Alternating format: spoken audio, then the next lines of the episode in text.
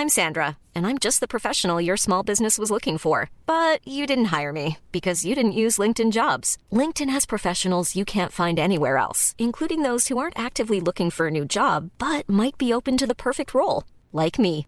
In a given month, over 70% of LinkedIn users don't visit other leading job sites. So if you're not looking on LinkedIn, you'll miss out on great candidates like Sandra. Start hiring professionals like a professional. Post your free job on linkedin.com/people today.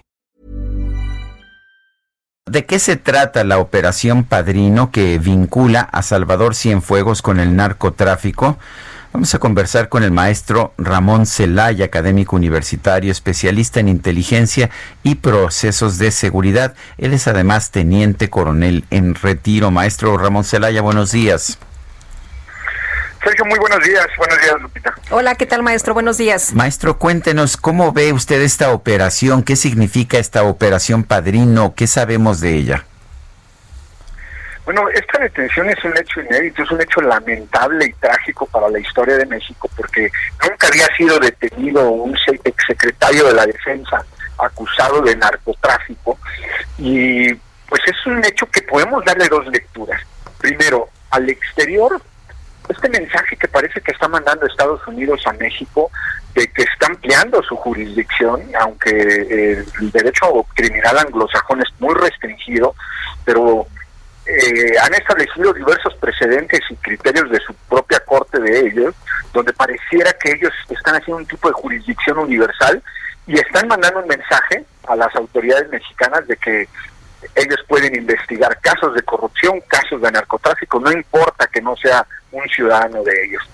Y al interior, bueno, pues es un mensaje muy grave, muy lamentable, donde se golpea fuertemente la imagen del ejército como institución y donde pues precisamente se mina la confianza de, de, todos los militares que, que, se sienten afectados por este hecho.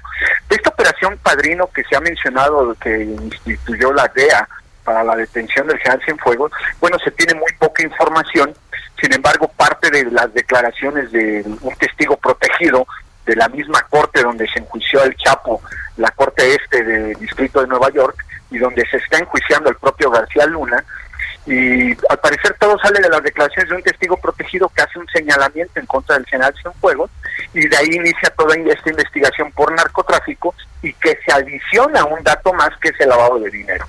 Entonces, pues esto es más o menos la poca información que se tiene, pero que sí se convierte en un hecho muy lamentable para el gobierno mexicano y para las propias Fuerzas Armadas. Maestro, eh, se ha mencionado que eh, pues en eh, más o menos 20 años, más de una decena de generales del ejército mexicano han sido encarcelados por presuntos nexos con el narcotráfico o con narcotraficantes, pero nunca antes, nunca antes a un secretario de la Defensa Nacional.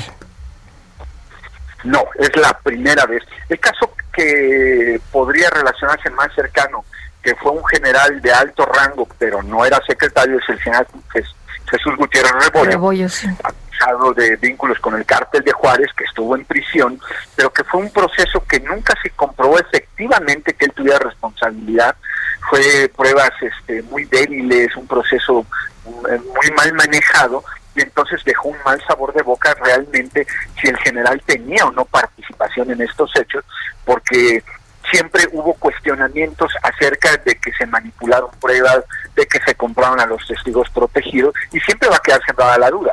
Pero él es el caso más emblemático. Ha habido otros generales, pero de un rango más bajo, sin una responsabilidad mayor, que realmente no marcaron una trascendencia o un impacto en Fuerzas Armadas porque bueno, ni siquiera tenían una responsabilidad de, cargo. En este caso, estamos hablando de quien fue el alto mando del Ejército y Fuerza Aérea, por lo que sí crea un impacto mediático muy fuerte.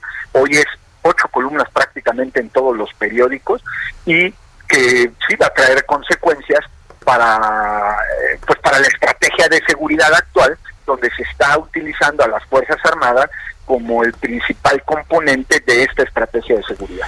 Ahora, en el pasado eh, ha habido muchas dudas y muchas ah, mentiras por parte de los famosos testigos protegidos o testigos beneficiados. Eh, ¿cuál, es la experiencia? ¿Realmente debemos creerles? La experiencia, Sergio, nos ha dicho que el peor manejo, la peor estrategia procesal de la Fiscalía ha sido basar sus imputaciones en testigos protegidos. En México ha sido un rotundo fracaso el uso de testigos protegidos. Hay que recordar el famoso Michoacanazo. La Procuraduría General de la República en aquel entonces basó toda su acusación penal en los dichos de testigos protegidos, que hay que dejarlo muy claro, es gente a la que se le paga un beneficio económico a cambio de su de la declaración y a la que se le conmutan ciertas condenas o se le reduce su condena para que puedan declarar en el sentido que la Fiscalía desea. Estas declaraciones terminaron en rotundo fracaso, prácticamente toda la gente acusada por el Michoacanazo salió libre, un rotundo fracaso para la entonces Procuraduría, pero parecía que hoy en día sigue igual. Eh, la Fiscalía General de la República sigue siendo su principal articulación los testigos protegidos. Eh, maestro, usted decía, este es un, golpe muy fuerte a la institución, al ejército como institución. Le, le, quiero preguntar, ¿tendrán que darse cambios en el ejército toda vez que generales trabajaron bajo órdenes del general Cienfuegos? Fíjate, Lupita, que esa es una pregunta muy interesante, porque aquí es donde habría que hacer una crítica a lo que pasó con el, con el caso García Luna. En el caso García Luna se le vinculó a la Policía Federal como si toda la institución fuera el eh, propio Genaro García Luna. Y eso era una equivocación. Hombres y mujeres dieron su vida por la institución y por la causa en la que sí creían y eh, no puede culparse a toda una institución de esto. A pesar de que aquí hay un principio de presunción de inocencia y no podemos adelantar vísperas hasta que sea una sentencia condenatoria, eh, tampoco puede hacer un juicio sumario en contra del ejército y en caso de que se llegara a comprobar, esto no tendría por qué afectar a la institución, porque es una institución que tiene más de 100 años, es una institución que ha probado su honor, su lealtad a través de hechos históricos del país que ha vivido, y evidentemente esto no tendría por qué eh, implicar cambios, implicar una afectación a, la, institución. En el sentido anímico, pues por supuesto que sí afecta, porque estamos hablando de quien en su momento fue el alto mando, de alguien que que tiene una hasta el momento tiene una institución eh, una una reputación intachable que pues entonces agarró a todos por sorpresa porque nadie se hubiera imaginado un golpe de esta naturaleza pues maestro Ramón Celaya, académico, especialista en inteligencia y procesos de seguridad, teniente coronel en retiro, gracias por hablar con nosotros esta mañana.